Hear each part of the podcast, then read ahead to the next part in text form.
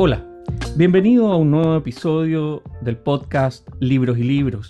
Hoy día conversaremos con Carla Gelfelmain.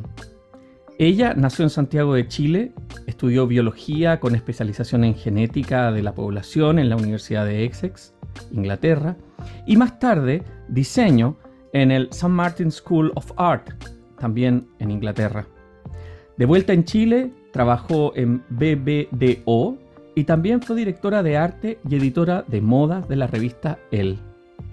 Es autora de muchas novelas, entre ellas El revés del alma, el 2002, La mujer de mi vida, el 2005, El resto es silencio, el 2008, Nadar desnudas, 2012, Contigo en la distancia, que recibió el premio Alfaguara de novela el año 2015, Llévame el cielo, publicada por Nube de Tinta el 2018, La Estación de las Mujeres el 2019, No Huiré de la Lluvia, que fue publicada por Columbia University el 2021, y recientemente el libro, la novela La Naturaleza del Deseo, publicado en 2022 por Alfaguara.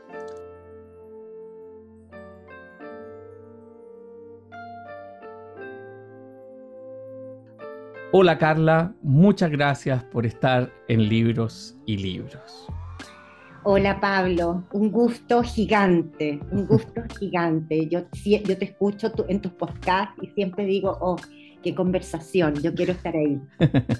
Muchas gracias por haber aceptado esta entrevista y poder adentrarnos en una carrera que es mucho más extensa que solo estos hitos que se nombran como novelas, pero, pero que sobre todo me gustaría como partir por la naturaleza del deseo, quizás, porque eh, es tu novela más reciente, ha recibido una amplia cobertura en la prensa, em, ha recibido críticas, es, tus publicaciones no dejan indiferente y sobre todo hay una voz que tú has logrado plantear desde la narrativa que resulta muy atractiva y tienes miles de lectores. Así es que ¿Cómo vives esa experiencia? ¿Cómo vivo esa experiencia? Bueno, eh, lo maravilloso de esto que nunca, nunca se llega, en el sentido de que cada una de estas aventuras, y digo aventuras porque son aventurosas, que es la escritura de una novela, es completamente incierta. Eh, entonces estoy siempre frente a la, a la, curiosidad, a la disyuntiva, a la inseguridad, a la, exploración de algo que no conozco y que voy a conocer a lo largo de la escritura de la novela. Entonces, no hay caminos trazados e intento, me recuerdo mi primera novela que tú mencionaste, El revés del alma, que tuvo mucho éxito, eh, yo nunca había publicado y entró muy rápidamente en las listas de los más vendidos. Y la pregunta recurrente, porque de verdad les parecía curioso que alguien que nunca había eh, publicado, lo que no significa que nunca había escrito, porque obviamente que el, camino de la escritura y de la lectura, sobre todo, empieza desde niño, tú lo sabes bien, pero se preguntaban, ¿cómo, ¿por qué? ¿Cómo lo hiciste? Y yo ya desde ese entonces, de puro instinto, dije, no quiero saber. No quiero saber, no quiero trazar un camino que después tenga que recorrer, por tantas razones. Primero, porque es un aburrimiento para mí, y segundo, porque creo que si no me produce a mí una eh, sorpresa, si no estoy eh, encontrando hallazgos eh, constantemente en las diferentes novelas, tampoco creo que mi literatura tendría mucho interés. entonces, siempre me sorprende, volviendo a la pregunta que tú me hiciste, siempre me sorprende, Pablo. Siempre me sorprende que alguien me lea. Y, no solamente eso, sino que lo agradezco infinitamente, infinitamente. buenísimo. En, este, en este proceso que tú, que tú describes, incierto, porque además tu propia carrera, desde la biología al diseño, al arte, que vamos a hablar también de eso, porque porque tú ahí tienes una relación con la ilustración, con el diseño. Vamos a hablar también de eso, vamos a hablar de las adaptaciones eh, a, films, que también ahí están rondando toda esta historia. Pero quiero entrar un momento por el, el relato que está detrás de la naturaleza del deseo, esta novela que cuenta la historia, voy a decirlo muy someramente, la historia, una historia de amor, una historia de amor fallida, ¿no? ¿no? decimos ningún spoiler porque esto desde el comienzo de la novela que ha plasmado, y que te, te permite, digamos, podríamos decir, revisitar esos lugares de Inglaterra donde tú viviste mucho tiempo, ¿no? Entonces, esto porque a veces eh, se mira la literatura latinoamericana como que si la literatura latinoamericana tuviera que estar en, en Latinoamérica, ¿no? Entonces, cuando yo leí la novela, em, esta novela es, podríamos decir, se parece a esas novelas de David Lodge, con mucho viaje, con mucho desplazamiento. Y, y entonces quiero preguntarte el origen de esa novela, cómo parte toda esa historia que es una historia de amor es una historia de amor eh, o, de la, o de es como una desmistificación de las historias de amor, ¿no? Yo creo. Es como, en ese sentido, hay, había en esta novela particularmente una intención, cosa que no me había ocurrido con las otras novelas. Las otras novelas surgían básicamente de pálpitos de personajes, más de personajes que de concepto, que de idea, que intento de algún tipo de búsqueda. Eh, y aquí la semilla es eh, el afán de intentar hacer esa, esa, esa interrogante gigante, ¿no? Que es, ¿qué es lo que es el deseo? ¿Qué lo mueve? ¿Qué lo, qué lo exacerba? ¿Qué lo mata? ¿no? Eh, y era una pregunta que me daba vueltas, que creo que nos da vuelta a todos, ¿no? Porque e, es, crucial, es central en la vida de cualquier ser humano desde los tiempos inmemorables. Pero, pero eso de, de, enfrentarlo, mirarlo, narrarlo, fue una intención. Y luego dije, ¿cómo pongo en juego esto? Porque mm. evidentemente que la literatura no es, no es, no es una tesis, ¿no? Sino que la literatura siempre consiste en poner en juego a los personajes en situaciones que están previstas de alguna manera inicialmente por el autor, eh, tú pones a estos dos personajes en escena y los personajes comienzan a improvisar. Esa es la maravilla de la literatura. Los, personajes comienzan a surgir sus seres en función del roce con el otro, ¿no? Mm. Y, y, va surgiendo algo en lo cual, por supuesto, que el autor está, o sea, el autor está porque, porque y, en este caso particularmente era como tirar granadas a estos dos personajes, tirarle granadas y ver cómo explotaban en su relación. Y, y dentro de ese juego entendí y también a través de muchas lecturas. Esta es una novela que tardé cinco años en escribir. Entre tanto escribí la estación de las mujeres, pero yo había comenzado antes con esto, porque tiene mucha lectura, tiene mucha reflexión, tiene dos cuadernos, ¿no? Que yo escribo eh, con, con, con, idas y venidas de la mente, de las emociones, etc.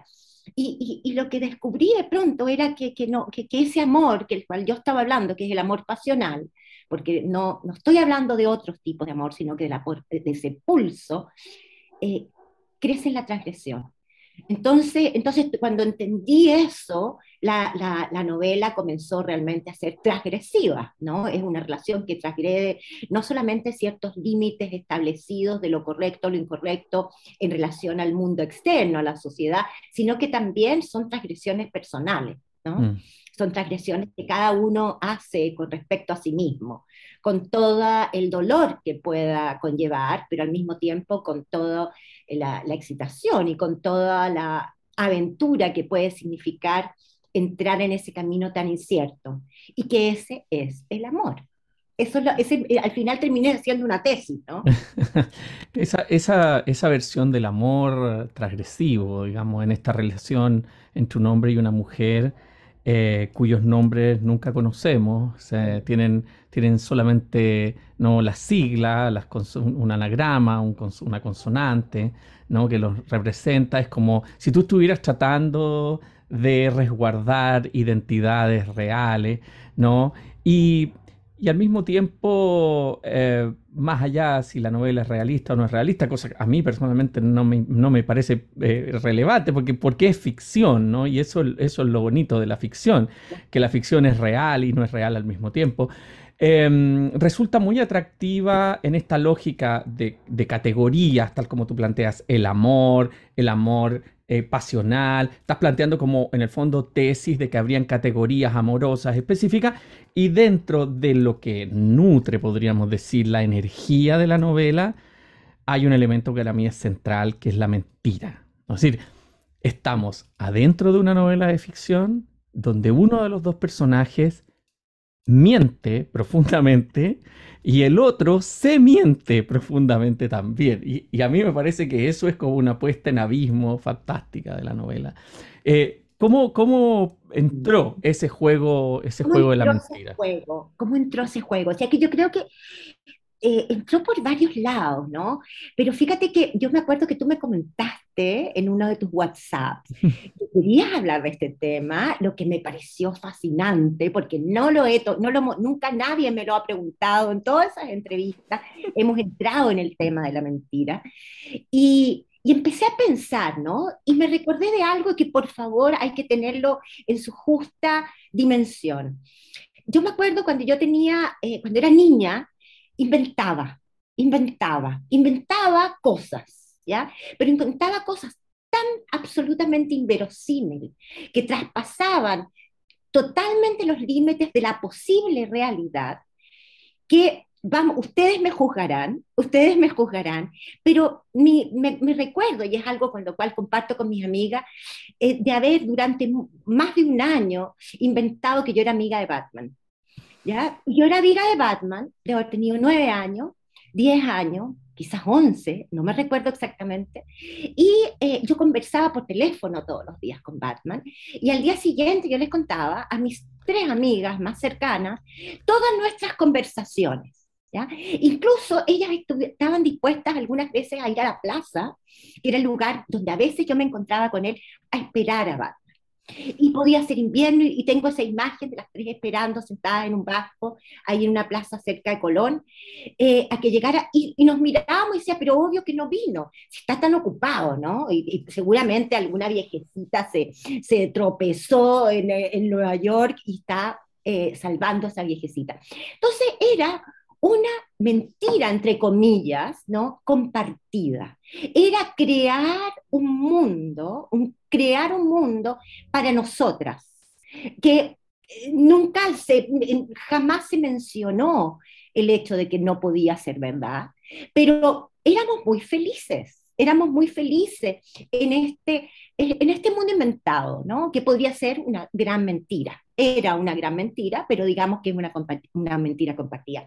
Y yo creo que el amor, en el amor muchas veces es ese tipo, hay muchas otras que son deleznables, ¿no? Mentiras, mentiras malintencionadas, eh, que, que, que, que, entran dentro del ámbito del dolor, ¿no? De la fantasía compartida, obviamente que están, y que en esta novela también está eso, pero también hay una mentira compartida, ¿no? Hay una mentira, hay un sueño que ellos empiezan a construir en función de algo que está roto desde el comienzo, digamos, hay una anacronía y no, no, no es posible, no es posible. Entonces él la inventa, ella la reinventa, se la devuelve y empieza una suerte de pimponeo, ¿no?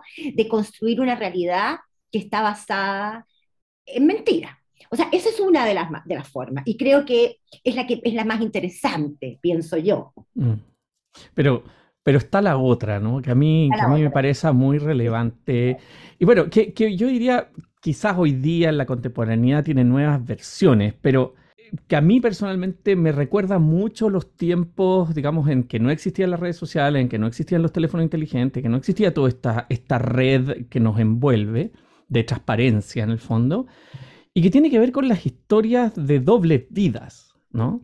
Y que, y que los que crecimos en los años 60, o sea, yo me acuerdo, ¿no? De, que se destapaba una historia de un vecino que resulta que tenía otra familia y otra casa y otros hijos, ¿ya? No digo que esto se, esté en la novela tal cual, pero lo que quiero decir con esto es como, como que tú también de alguna manera estás recuperando em, un mundo en el que todavía no hay una transparencia total que yo creo que hoy día es mucho más dificultoso que eso ocurra porque, porque la, transparencia, la transparencia total implica también mentiras más complejas aún, ¿no?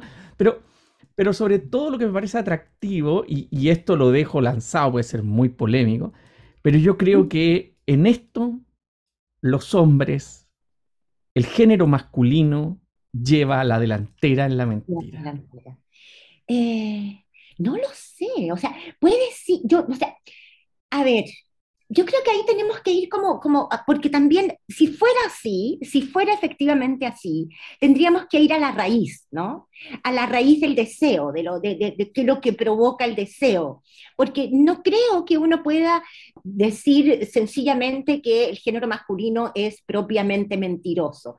Ahora sí, creo que hay una diferente forma de vivir el deseo. Eh, fíjate que el deseo y la voluntad son dos cosas completamente aparte. El deseo está en todas partes, en todo, el ser, en todo el cuerpo, pero la voluntad está aquí en la corteza de adelante de la cabeza. Y esa, esa es la que nos dictamina en el fondo o la que eh, ejerce un control sobre el deseo. ¿Ya? Este, este, este, este pedazo del cerebro que está adelante. Y, y porque lo he pensado, o sea, te, digo que me dejaste pensando. Entonces, la verdad es que...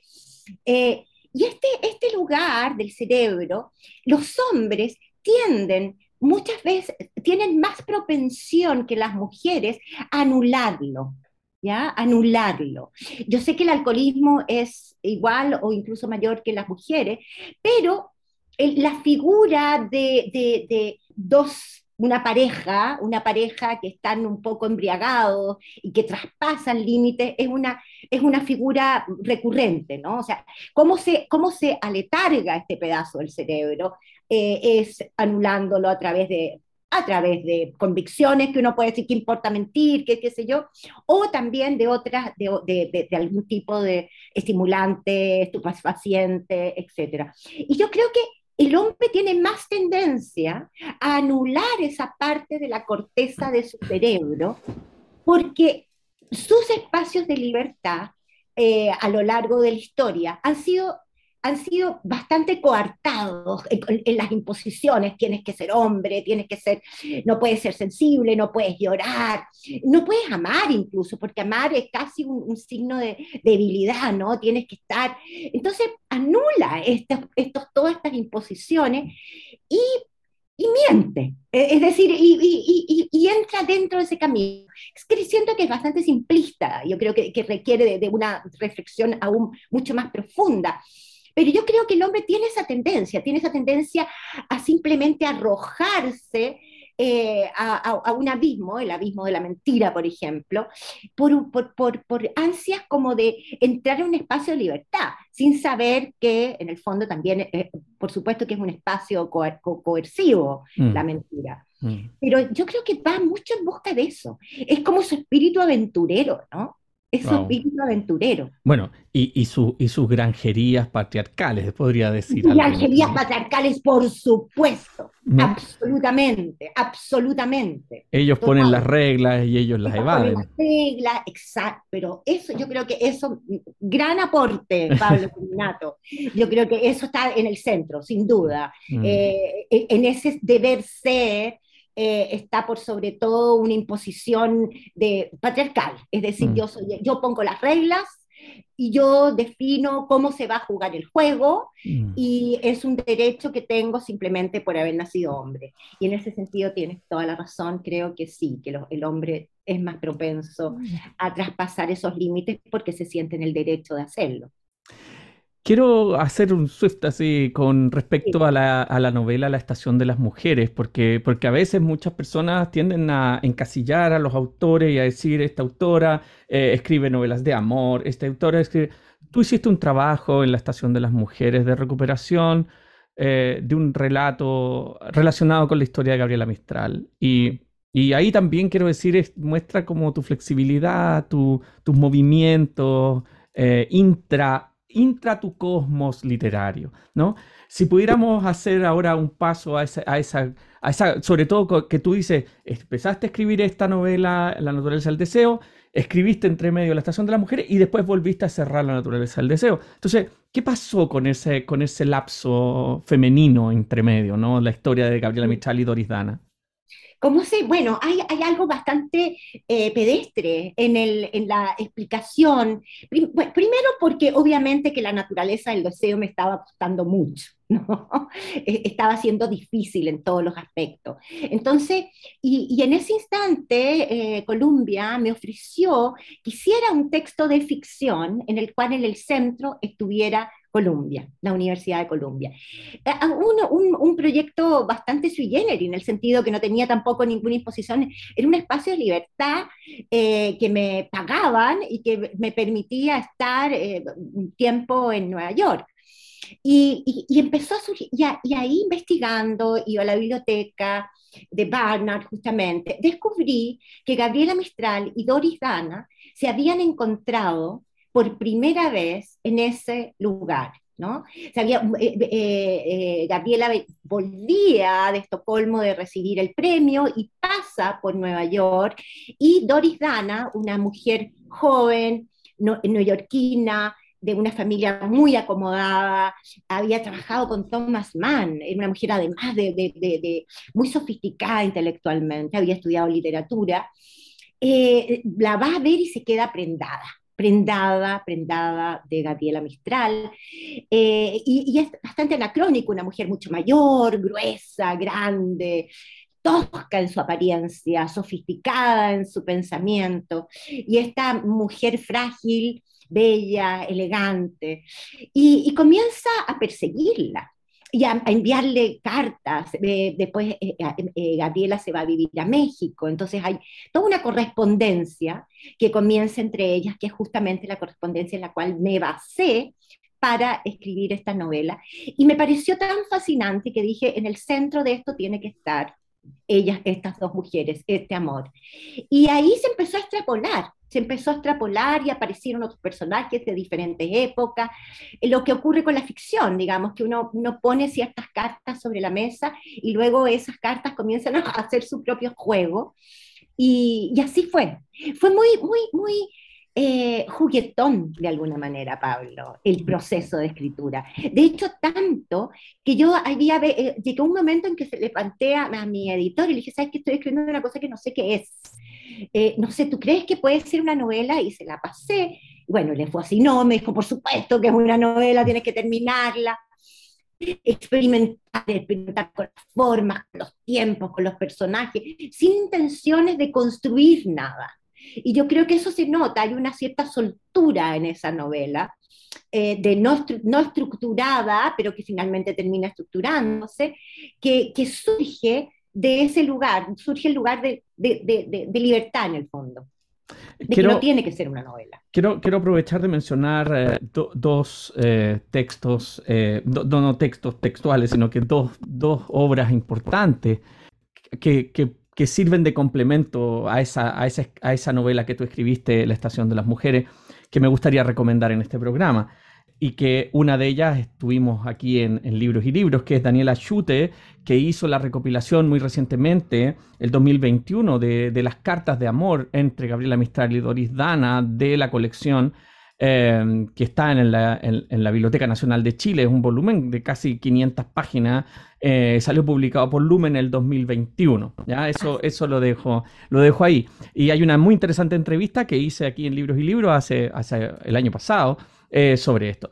Y lo otro es que eh, está ese documental precioso que hizo María Elena Wood, con que se llama Locas Mujeres, el año 2010 y que eh, es fascinante. ¿no? Es, una hermosa recuperación de los archivos visuales de Doris Dana y Gabriela Mistral y audio, ¿no? muchos audios, muchas fotos. Es realmente muy inspirador. Incluso hay películas. Bueno, esas dos fuentes, Pablo, son exactamente las fuentes que usé para escribir esta novela. Mm. Porque esa, esa recopilación de, cartas fue publicada antes, mm. en la anterioridad, se llamaba Niñas Errantes. Mm. Y y era bien notable, ¿ah? y me, gustaría, me gustaría eh, detenerme un minuto sobre esto, eh, y que tiene que ver con la escritura de la novela mía, sin duda, que en esa publicación, que después se descontinuó, tenía un, eh, un eh, gran prólogo de un, eh, no voy a poner nombres, pero de un gran conocedor de Gabriela Mistral, tipo que había tenido incluso ciertas incidencias en, su, en, su, en el legado de Gabriela Mistral. Y en este prólogo, él lo que dice después de muchas cosas es que la, la, relación entre Doris Dana y Gabriela Mistral era una, una relación filial. ¿Ya? Mm. Era una relación evidentemente filial en la cual Gabriela Mistral protegía, cuidaba y amaba y quería a esta mujer joven como una hija, ¿ya? Mm. Y es tan garrafal, o sea, negando absolutamente su homosexualismo, eh, tirando todo por la borda, tirando incluso por la borda la propia Gabriela Mistral, una falta de respeto infinita, infinita hacia la figura de Gabriela Mistral. Y parte, cuando yo leí eso, la rabia, por supuesto, que me dio, y también había una gran intención. Había una intención de mostrar, porque en estas cartas, yo nada, nada que yo invente en la novela, en estas cartas hay, eh, eh, eh, hay pedazos, trozos de texto que son inmensamente eróticos, y no solamente eso, sino que en incontables ocasiones Gabriela Mistral habla de sí misma como un hombre, ¿no? Mm. yo mismo, dice, yo mm. mi, y, se alude a sí misma como en un género masculino, ¿no? Mm. Entonces es tan evidente que también eh, parte de la escritura, escribí esta novela, eh, todo eso con una cierta como rabia, ¿no? Como una cierta venganza a, este establishment patriarcal, eh, conservador, que no quiere ver nada, ¿no? Y que crea su propia realidad. Volvemos a las mentiras. Mm. ¿No? Porque el, el, análisis que hace este hombre es mentiroso, literalmente mentiroso, tergiversa la realidad. Eh, por eso, por eso digamos, hice, hice este, este giro hacia, hacia la estación de las mujeres, porque también es una manera de decir eh, que, que, esto que estamos leyendo en la naturaleza del deseo no es exclusivamente de relaciones heterosexuales, es del ser humano, ¿no? En un sentido profundo. Absolutamente, absolutamente. No, eh, eh, esto podría haber sido, S y F podrían haber sido dos hombres, dos mujeres, eh, los elementos que se ponen en juego, las emociones que se ponen, ponen en juego, no, no, no, no tienen género, ¿no? No mm. tienen género, son humanas, profundamente humanas con H mayúscula. Mm.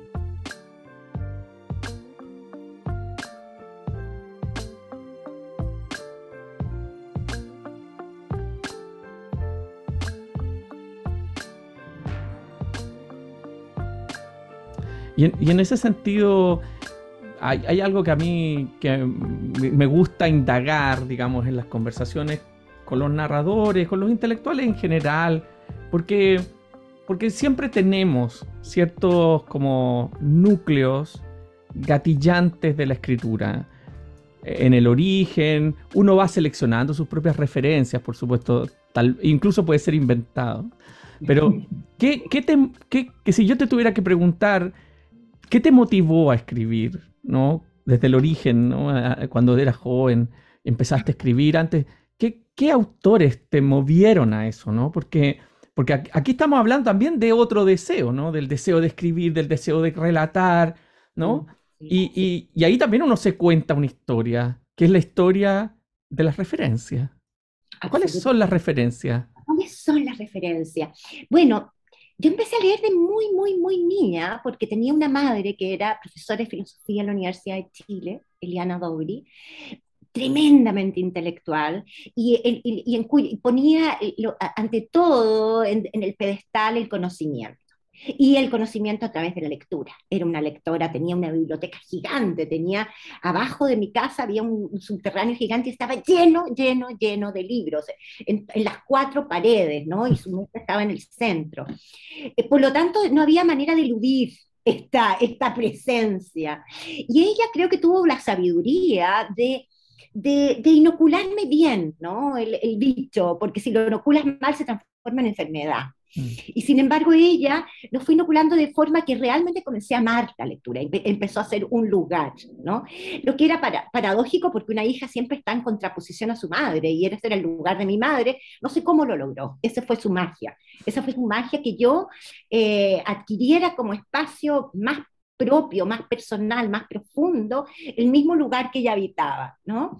Por lo tanto, mis referencias son desde los Apeninos a los Andes, por ejemplo, ¿no? La, la, o sea, lo tengo, lo tengo, y tengo las emociones, tengo guardadas las emociones de esos niños, eh, la indefensión, la profundidad también de los sentimientos. Yo no, no, sé qué habrá tenido cuando estaba leyendo eso, pero era muy, muy niña y me llegaba muy profundamente. Entonces empecé a, a, a, entender y a sentir el mundo de cómo el, el texto le ponía nombre a eso que yo no le podía poner nombre y me permitía nombrar mis sentimientos, nombrar mi, mi realidad y entenderla mejor, entenderla mejor. Entonces, junto con la lectura comenzó la escritura. Y después, bueno, pasé por todos los latinoamericanos, Mario Benedetti, García Márquez, por supuesto, y lo estaba leyendo, yo creo que la, yo, yo, de hecho nosotros teníamos la primera edición, 100 años de soledad en mi casa. Bueno, todo eso, los latinoamericanos fueron sin duda una referencia muy, muy importante, a pesar de que yo no terminé escribiendo realismo mágico, eh, pero, pero sí, muy, muy, potente. Después, después, por supuesto, llegó Vargas Llosa con, la, con eh, Conversaciones en la Catedral, que me recuerdo que la primera vez que la leí no entendí nada, pero me fascinó, me fascinó, porque es un experimento de, de, la, de, los puntos de vista que creo que no he encontrado nunca de vuelta en ninguna otra novela, novela digamos, como, como Vargas Llosa va intercalando los puntos de vista y tú nunca sabes quién está hablando, quién está pensando, hasta bastante avanzada la novela empiezas a entender. Pero la primera vez me simplemente me maravillaba el mundo. Entonces yo también creo que hay también está esa influencia. Y, y, ya yendo, tomando como un salto mucho más grande, cuando llegué a Inglaterra, recién entonces conocí la literatura sajona, que ha tenido una influencia gigante en, mi escritura, sin duda, sin duda, porque fueron años, bueno, de, de, crecimiento, de asomarme a la vida, al amor, al sexo, etcétera, que fueron acompañados de esas lecturas. Virginia Woolf, Virginia Woolf me maravilló, pero también actores contemporáneos de esa época, como McEwan, que era recién estaba comenzando, eh, Barnes, Lodge, eh, justamente, y ellos fueron súper importantes. Y bueno, Jane Austen, ¿no? o sea, junto con Virginia Woolf estaba Jane Austen. Creo que la, literatura inglesa eh, cumplió un factor súper, súper importante. Y para terminar, otra influencia grande, grande que, tuve, que tuve, que fue cuando comencé a escribir, años después, cuando ya llegué a Chile de vuelta, fue una autora no muy conocida, pero maravillosa y que la recomiendo, que es Carmen Martín Gaite. Es una escritora española de la generación de los 50, eh, que escribía desde un lugar que yo dije, yo quiero escribir desde ahí. Mm. Y fue tan importante, fue como encontrar una par, una compañera, ¿no? una compañera de, a, a quien tomarle la mano y poder iniciar un camino de escritura, porque siempre había escrito, pero, pero con, más, con, con más compromiso, con más intensidad. Y ella me acompañó mucho tiempo hasta el día de hoy. Ahí tengo una, una, una, una línea entera de, de, libros, tengo todos sus libros, todas las ediciones que han, han, aparecido de ella. Soy una coleccionista de Carmen Martín Gaito. Mm. Y después, bueno, otros. Sí. Tolstoy, pero, pero, bueno. Pero pero en esto hay un punto y hay un salto que tú mismo referiste, que tiene que ver con el momento en que tú te vas de Chile. Sí. Uno, ¿podríamos, ¿Podríamos hablar de qué es, de, qué es exilio? Tú no dijiste que es, que es el exilio, que tú no lo sí, nombraste claro, así. Por supuesto, por supuesto, por supuesto, no, absolutamente. Yo me fui exiliado. O sea, mis padres se fueron exilados de Chile. Yo tenía 17 años eh, primero se fue mi madre. Mi madre, como ya eh, conté un poco de ella, era esta mujer excéntrica, eh, filósofa, completamente eh, anacrónica con su tiempo y con, y con, las demás madres, ¿no? Muy, una mujer que no manejaba, que fumaba sin aspirar, entonces tomaba el cigarro, ¡fum! hacía y tiraba el humo, era una cosa muy extraña, como si estuviera eh, tirando entre una magia y un maleficio. eh, y ella, dentro de todas estas, de estas cosas de, que, de ella, era una mujer muy valiente y empezó a trabajar eh, en la clandestinidad ayudando a personas a exilarse. Entonces las iba a buscar en una esquina en un taxi, se tomaba un taxi, iba con la persona, corriendo todos los riesgos, tú te puedes imaginar. Tomaba en una esquina y los dejaba en, en alguno de los muros de la Embajada de México, de Suecia, que eran las que, las que... Y la gente saltaba. Entonces era como una especie de canal, era todo lo que hacía, no hacía más que eso. Ella eh, se planteó que eso era, bueno, producto de eso y producto que era profesor de filosofía en la Universidad de Chile, eh, cayó presa. Cayó presa y tuvo desaparecida y no, no mucho, no mucho, tres semanas, muy poco. Y cuando apareció, bueno, no nos quedó otra que irnos, digamos, porque vivíamos en un estado de terror, perdió su trabajo, por supuesto. Así que ahí partí, ahí partí, de hecho primero partimos ella y yo solas, porque mis hermanos no habían terminado el colegio y, em, y mi padre se quedó con ellos hasta que terminaran. Y, y ahí comenzó, ahí comenzó esta, esta aventura sajona. Claro, porque de alguna manera eh, uno siente, aunque es inevitable, em, este cruce de las referencias del lenguaje, ¿no? de, tu, de tu base en español, con influencias anglosajonas, en ciertos giros, en ciertas formas.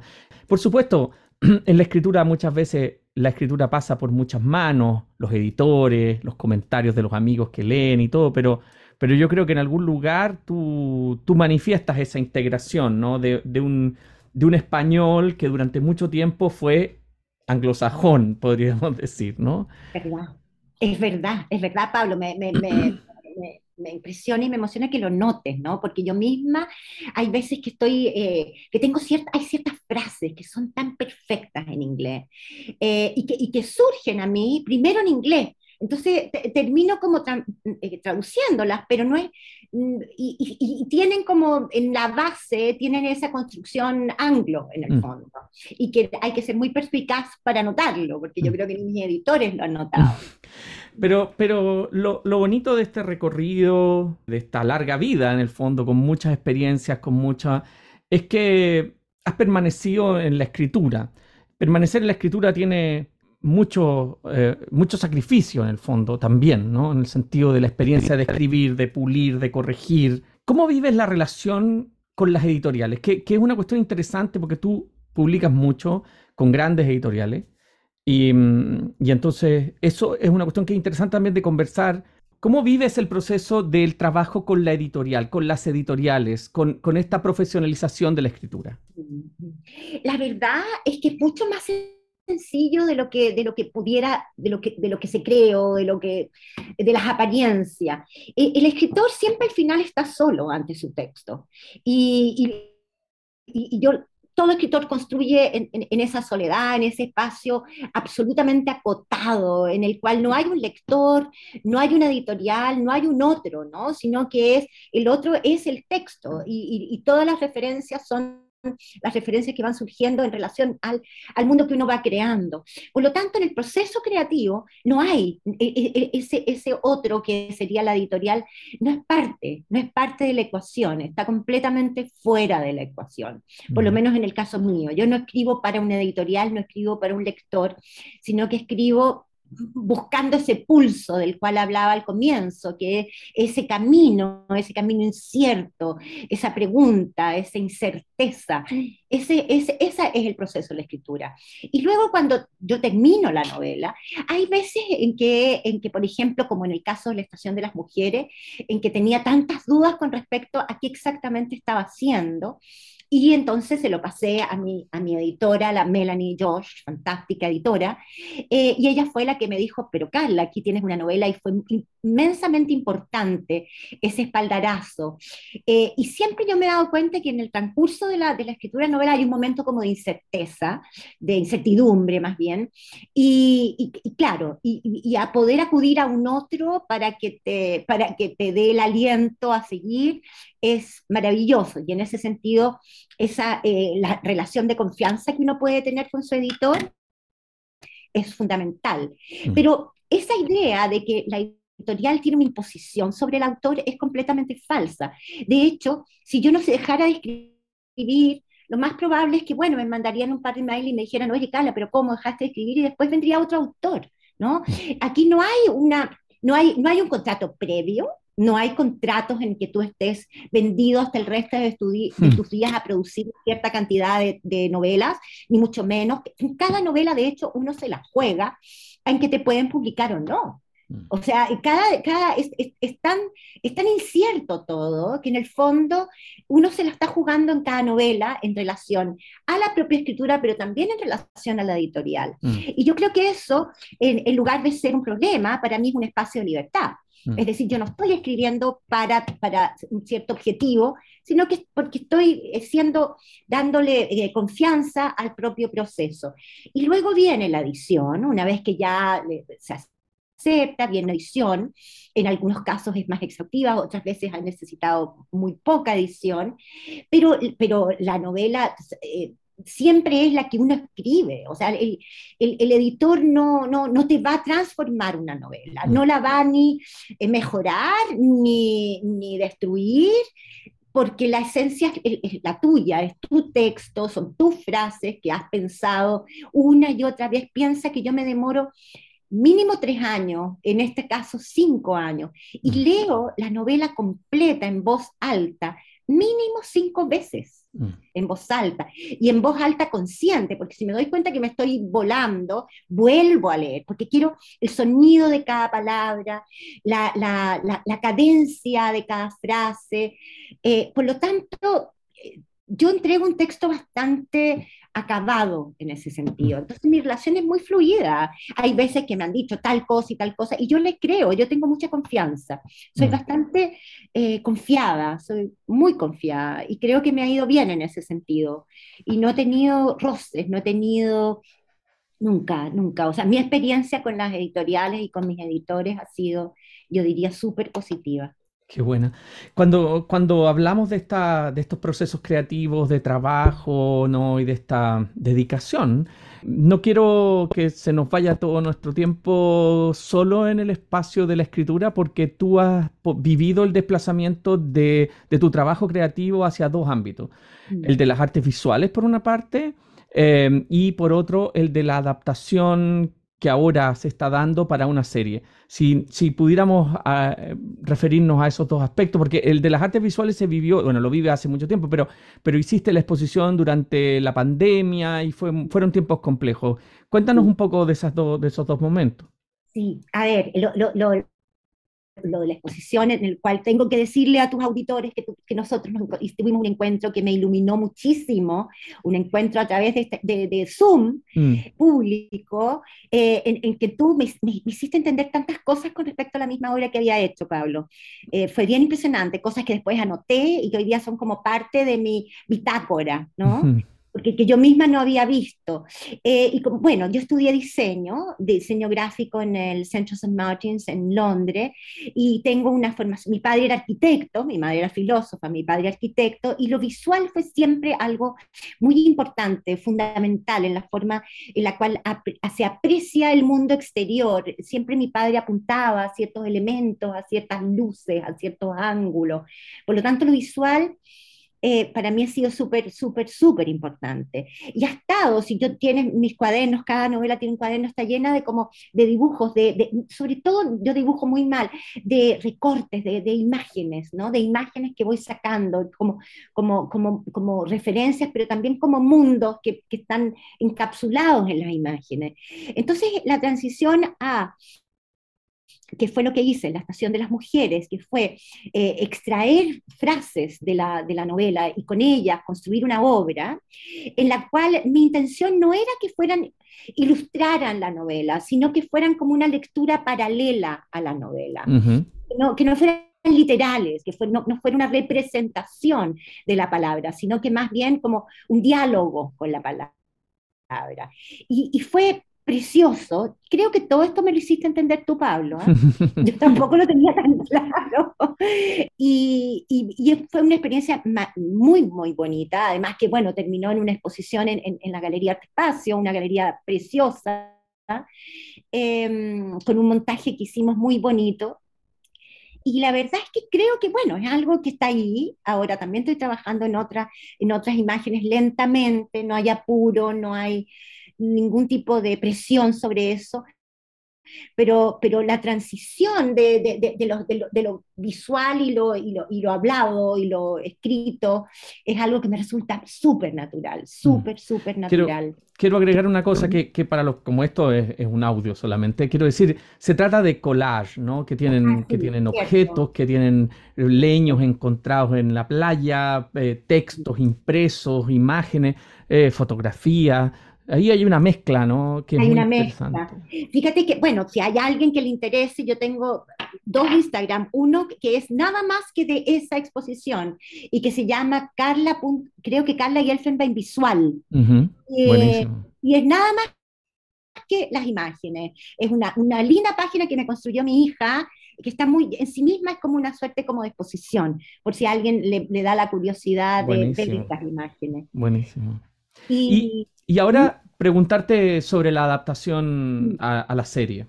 Sí, mira, la verdad es que esa, esa, novela que fue es Llévame al cielo, que es la única novela que he escrito juvenil adulta, porque yo diría que es juvenil adulta, y que fue una novela que escribí después de ganarme el premio Alfaguara, eh, que fue que, es una novela dura de escribir porque tiene muchos tiempos, muchas historias, eh, es, una, es una novela que me, ardua de escribir, dije, ay, ahora voy a escribir una novela juvenil, que seguramente va a ser más fácil, porque, eh, hay, no sé, hay, es, un público menos exigente, mentira, porque la verdad es que me tardé exactamente lo mismo que me tardó de escribir una novela para adultos. Las exigencias que yo misma me autoimpuse eran exactamente las mismas. Incluso fue en ciertos aspectos más difícil, porque tenía que encontrar un lenguaje que no fuera propiamente el mío, sino que se ajustara a, a la edad de los personajes. También significó, es una novela que trata sobre las enfermedades mentales en los jóvenes. Eh, y, no me gusta la, palabra enfermedad, ¿no? Porque yo, yo, diría más bien diferencias, ¿no? Mm.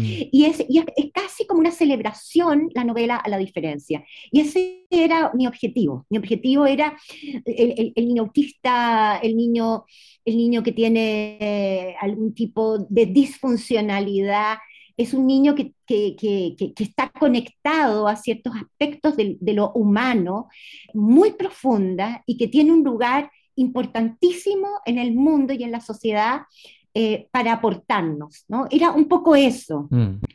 Y bueno, la escribí y, años después, bueno, bastante prontamente, eh, Ángela Poblete, que es la directora de las de series de la productora Faula, se acercó a mí para, para que hiciéramos una serie. Se tardó bastante tiempo, es increíble, porque siendo para mí, no sé si la, yo no estoy diciendo que la novela sea grandiosa, pero siento que el tema es fundamental y ha demostrado serlo. Yo la escribí en el año 2016 o 17, eh, y hoy día el tema de la salud mental de los jóvenes crucial, ya en ese minuto las dos entendíamos que esto era importante. Y sin embargo, te voy a contar, lo presentamos a dos no sé si Fondat o Fondo, y, no se ganó ninguno, mm. no, no, les parecía interesante el tema. ¿Ya? Y, y, paradójicamente y tristemente de alguna manera fue la empresa privada años después en este caso en la forma de Disney Plus, que se interesó por llevar a, hacer esta serie. Y lo que ha significado, yo, yo, no, yo, no yo participé al comienzo del proceso creativo, muy al comienzo, y luego tuve que soltar, lo que también es, un ejercicio bien particular y bien bonito y, y de bastante entrega, porque, porque siguió su, siguió su camino con los guionistas, con eh, el casting. Yo nunca supe quién iba a representar a, mi Gogo, a mi Emilia, porque son míos, ¿no? Y de pronto ya me encuentro. Y afortunadamente me encantaron, porque a mí lo que más me, preocupaba era eso, que, que, que, que estos personajes que, yo llegué a querer mucho estos niños, estos chicos, eh, tuvieran alguna relación con, con, con, lo que yo lo que yo había construido, ¿no? A mí Emilia. Y la verdad es que los personajes, los actores son maravillosos. Y yo he ido observando todo esto de lejos, Pablo. O sea, lo observo, lo agradezco. Eh, al miércoles fue el último día de filmación, bellísimo, un equipo, tú te das, yo los miraba, porque yo ya no, soy ni siquiera parte de eso, un equipo que se la jugó a Concho yo creo que yo he visto pedacitos y la verdad es que va a ser una serie muy potente y va a ser mostrada en todas las plataformas de Disney Plus, que son como, no sé, 30 canales en 30 países. Es, bastante grande la, la, difusión que va a tener. Buenísimo. Buenísimo todo lo que, lo que representa ese desplazamiento. Yo creo que va a ser muy interesante para, para tu para tu escritura también, ¿no? Finalmente, porque eso, eso es parte del proceso. Carla, Quiero agradecerte muchísimo esta conversación, que hayamos revisitado tanto la naturaleza del deseo, que acaba de salir por Alfaguara, como eh, el 2022, ¿no? Una, una, novela muy reciente, así como pudimos conversar sobre, en general, tu obra, tus procesos de creación. Muchísimas gracias por haber estado en Libros y Libros. No, gracias a ti, Pablo. Ha sido un verdadero, verdadero placer. Gracias por habernos escuchado en este nuevo episodio de Libros y Libros. Soy Pablo Quiminato. Será hasta una nueva oportunidad. Gracias.